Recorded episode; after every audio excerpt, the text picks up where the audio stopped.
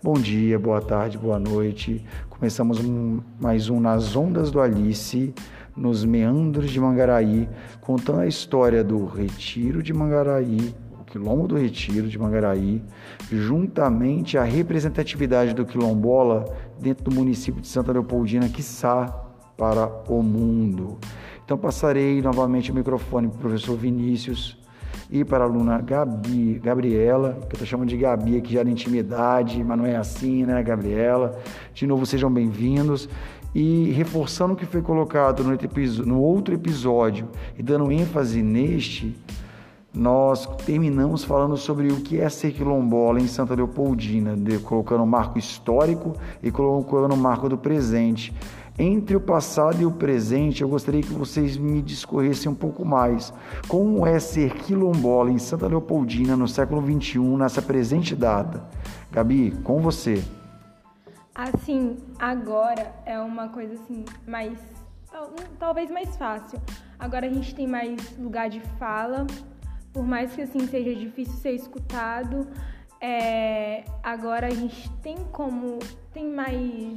É, é, disponibilidade para falar, para falar não, a gente está aqui e assim levar hoje a cultura para outros lugares é bem bem importante e ser ser visto que é o difícil, né? Porque assim dentro da comunidade a gente se sente quilombola, tá? Eu sou Gabriela, quilombola e moro aqui, mas quando a gente sai da comunidade eu sou só a Gabriela, entende? Então é isso que a gente quer, a gente quer ser visto pelo que a gente é e é isso, cara.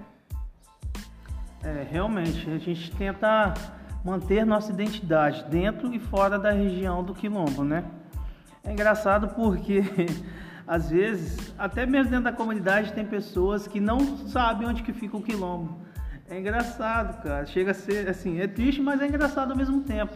Porque a gente fala, ah, vou lá no quilombo, vou lá pro quilombo com o pessoal da, das famílias. Aí diz, ah, mas onde que fica esse quilombo? Eu falo, como assim, gente? Onde que fica esse quilombo? Esse quilombo é a sua história. Toda a região de Retiro de Mangaraí é um quilombo. Foi aqui onde o Bem-vindo fundou a nossa comunidade. E ser quilombola hoje, cara, é uma coisa muito, muito gratificante e ao mesmo tempo a gente continua na mesma batalha de sempre, né? De ser reconhecido e levar nossa identidade para tudo quanto é canto. Hoje a gente tem a facilidade de ter mais acesso à comunicação, uma coisa que era bem restrita, não só lá na, no quilombo de Retiro de Mangaraí, como em toda a região de Santa Leopoldina, né? Hoje a gente tem as ferramentas tecnológicas, o uso da internet, então hoje a gente consegue é, divulgar mais nossa região, divulgar mais nosso trabalho, o que, que a gente faz dentro da comunidade, como a, a comunidade funciona, que tipo de trabalho a comunidade do Retiro de Mangaraí oferece para a sociedade. E tem a questão que a comunidade, em sua origem, ela tinha como tradição trabalhar fora da comunidade tinha como no princípio da comunidade os moradores do quilombo eles saíam do quilombo para trabalhar fora da, da região. Ia trabalhar na Grande Vitória ou em Santa Leopoldina Santa Maria. Eles não tinham como principal local de trabalho a terra. É uma comunidade que no princípio ela trabalhava, trabalhava fora da terra ou trabalhava na terra de algum outro fazendeiro, produtor, produtor de café, de bovinos. Assim, hoje nossa comunidade ela entendeu que a terra é nossa, a gente tem que trabalhar no que é nosso. Tá? É claro que tem, todo mundo tem o livre-arbítrio de trabalhar onde quer, de buscar uma melhor condição de vida. Nem todo mundo quer trabalhar na terra, nem todo mundo quer fazer trabalhar com artesanato, nem todos querem trabalhar na produção de, de farinha, por exemplo. As pessoas ainda mantêm o hábito de sair da comunidade para buscar serviço, mas a comunidade em si, a maioria da, da comunidade já entendeu que ali é o local onde ela mora e pode tirar seu sustento Justamente. Interessante escutar essa fala, porque nós vamos remontar a um projeto imperial que vigorou e que deixou sequelas na sociedade. Além da escravidão, e a, sabendo que o Brasil foi o último país a abolir a escravidão em 1888, nós temos um segundo processo, quando nós inserimos o elemento do homem caucasiano nessa equação. Naquela época, considerava-se ciência o racismo e a derivação do racismo, que é a eugenia. A eugenia se configura em trabalhar o gene, né, do que seria o gene mais forte para o gene inferior. E foi política imperial trazer homens da França, da Alemanha para pesquisar esse tipo de questão alegando que, como nas pesquisas da época, do século XIX, que o homem branco seria superior e o homem negro, o homem amarelo, que eles caracterizavam por cores. O homem pardo, o homem, por exemplo, vermelho seria, seriam inferiores, né? tanto no grau de civilização, que também é um termo preconceituoso, tanto no grau cultural. Percebemos o município que o processo de invisibilidade ele é fruto desse processo lá do século XIX e que foi se ressignificando. Eu lembro da palestra do professor Oswaldo, quando ele cita, por exemplo, as inúmeras brigas com a polícia que a comunidade teve no século XIX nos corpos de guerrilha que faziam esse processo de perseguição, que fizeram tanto no quilombo na resistência criada lá na região de Queimados, com o quilombo do Retiro de Mangaraí, que os corpos de guerrilha faziam essa frente, até mesmo para pegar os cativos, como se colocavam, para voltar às lavouras de café.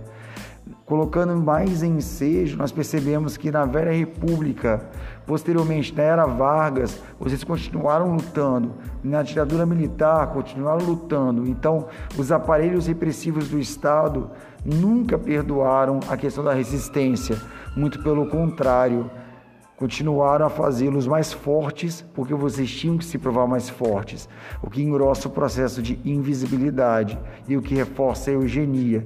Então, o que é ser quilombola nesse sentido? O que é ser um resistente numa cultura e que se valoriza o homem branco? E que depois essa ideia de eugenia se perde, mas as práticas preconceituosas continuam.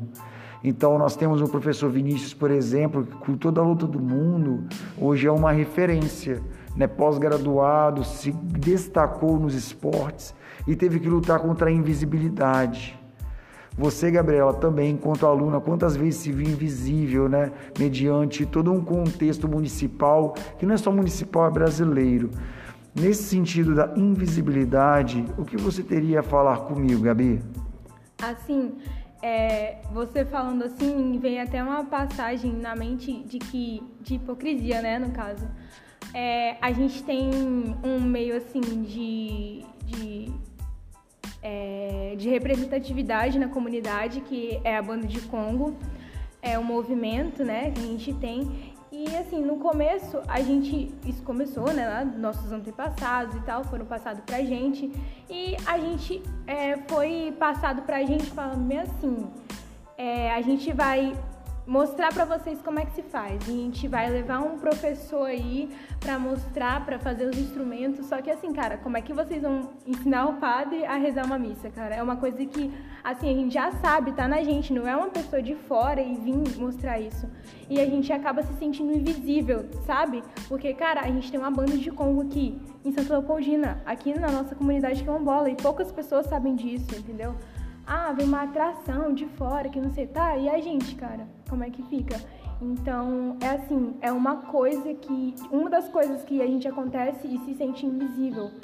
É, poucos dias atrás eles colocaram placas lá em frente à comunidade, na entrada da comunidade, é, é, sinalizando cachoeiras que tem no município, tá? E nessa placa não tem a cachoeira do Quilombo, cara.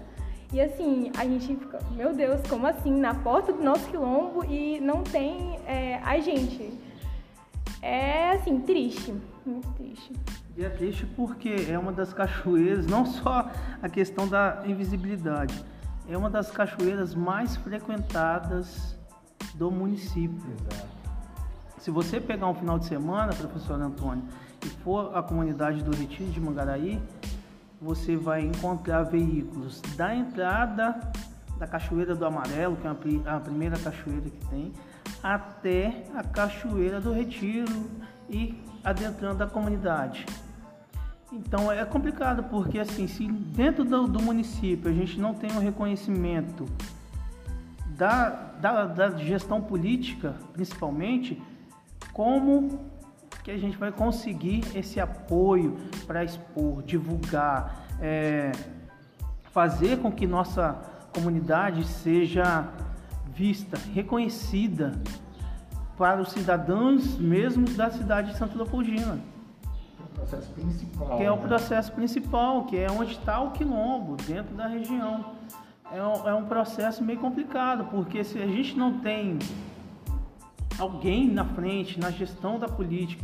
É, hoje a gente não tem um representante quilombola na política do município. Tá?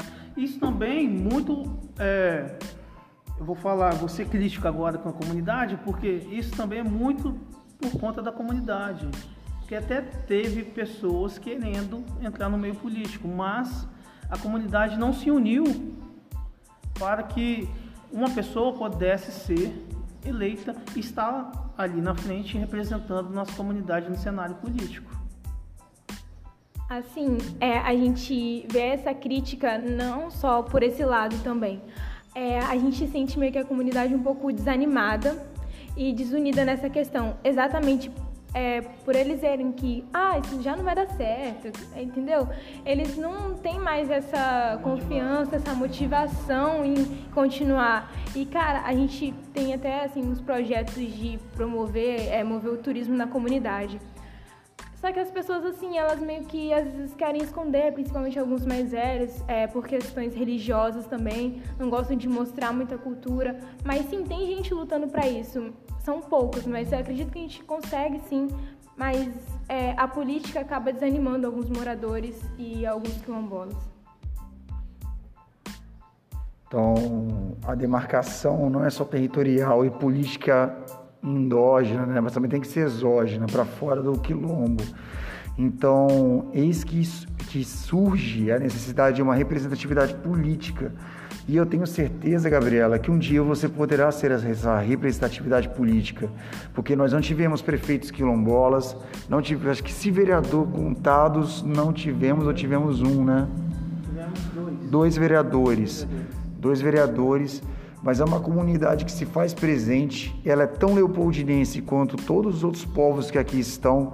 Lembrando que da região centro-serrana e serrana, Santa Leopoldina é um município que carrega N etnias, né? Dos pomeranos aos povos quilombolas, né? E o interessante e ao mesmo tempo irônico é que eu posso caracterizar cada etnia que veio para cá, cada povo que veio para cá. E quando eu falo do quilombola, eu falo africano.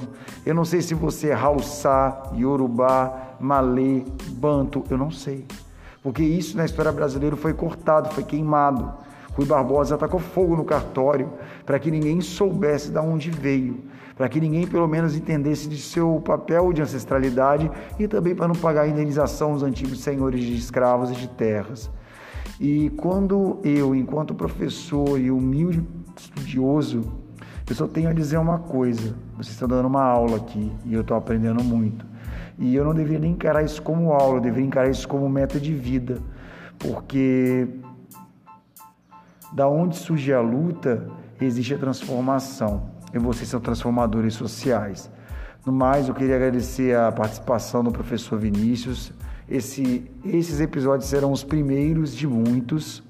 E aqui vocês têm espaço, vocês têm fala, vocês têm voz, porque nos meandros do rio é que se encontra a saída para o mar. E dessa forma, do rio que se constituiu o quilombo, com essa resistência que veio do nosso herói, Bem-vindo Pereira dos Anjos, ela vai se desembocar no mar de oportunidades, porque é aquilo, quando a corrente é feita, ela nunca se desfaz. Então, muito obrigado, professor. Você tem mais alguma coisa a dizer, alguma coisa a falar para todos que estão nos escutando? Não, eu quero agradecer pela oportunidade, né, desse momento de fala, de falar sobre nossa comunidade, de poder divulgar nossa comunidade através do, desse podcast e agradecer também aos meus familiares, a toda a comunidade que se mantém na luta pelo reconhecimento e, se Deus quiser, a gente vai conseguir ter nosso lugar de fala sem precisar é, ficar sem precisar ficar brigando com a sociedade. Gabi. Então, eu agradeço muito esse momento de bate-papo, de estar falando sobre a nossa cultura, de nossa comunidade e assim, ter esse momento de fala neste lugar, tipo, escola, é muito importante pra gente, porque é mais um, uma, assim, uma oportunidade de mostrar quem a gente é e mais é, é muito bom. Muito obrigada.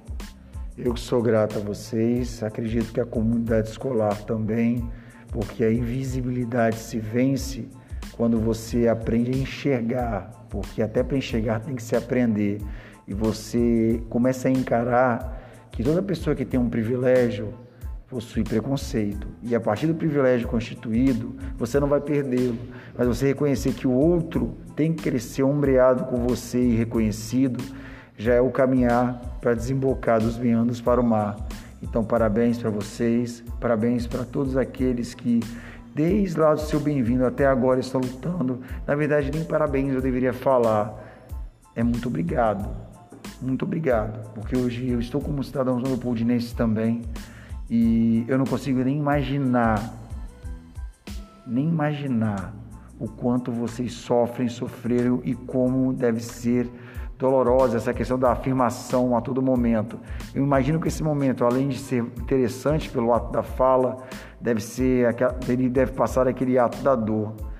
O professor um dia me mostrou um, um rapper capixaba que se destacou, o MC César, se não me engano, e na música Daí a César o que é de César, ele cita algo que eu tenho medo que isso transforme, que eu tenho certeza que não vai se transformar que eu não quero ir atrás de alguém só para deixar um TCC bonito, muito pelo contrário, que aqui seja um espaço de voz, um espaço de liberdade e que não dure somente um mês, que dure o um ano e que essa comunidade seja reconhecida aqui dentro do espaço escolar, dentro do fórum, por motivos legais e justos, que tenha um dia que Oxalá quer que nós tenhamos uma imagem, uma estátua, alguma coisa que represente simbolicamente o Senhor bem-vindo e a comunidade do Retiro. Então, no mais, muito obrigado. Bom dia, boa tarde, boa noite, galera. Tamo juntasso. Valeu.